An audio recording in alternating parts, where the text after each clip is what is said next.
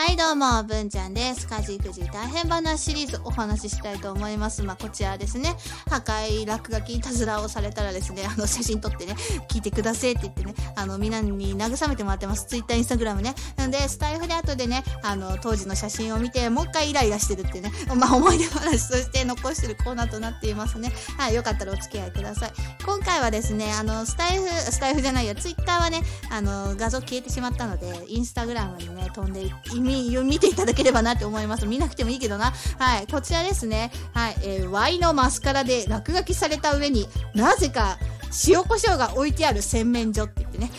うん、もうさ、なんだろうね。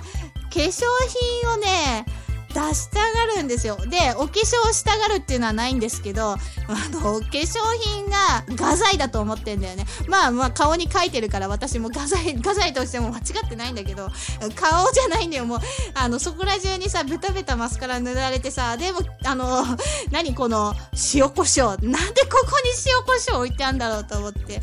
もうね、聞いたよね。あの、いきなり怒って聞いたらみんなね、あの、警戒して、そう、怒られると思って、あの、真実を言ってくれなくなるのは分かってるから、笑いながらね、え、な、なんでここにさ、塩コショウ置いてあるの？何これ？って言ったの。でもやっぱりね、みんなもう悟ってるよね。この後ママ切れるって思ったんだと思う。ね、あの、俺はやってないってみんな言ってましたよね。結局これもね、謎なんですよね。もう、塩コショウがね、塩コショウだけでも教えてほしかったですよね。なんで洗面所にあるのってもう、今もう謎だわ、これ見てても。はい、というわけで、まあ面白画像でございました。これさ、あの、文ちゃんが写真ね、あの、投稿するためにね、いいねもらうために持ってるんじゃないか説っていうのがね、たまに出てくんだけどね、絶対持ってないからね、うん、こんな、あの、やんないよ。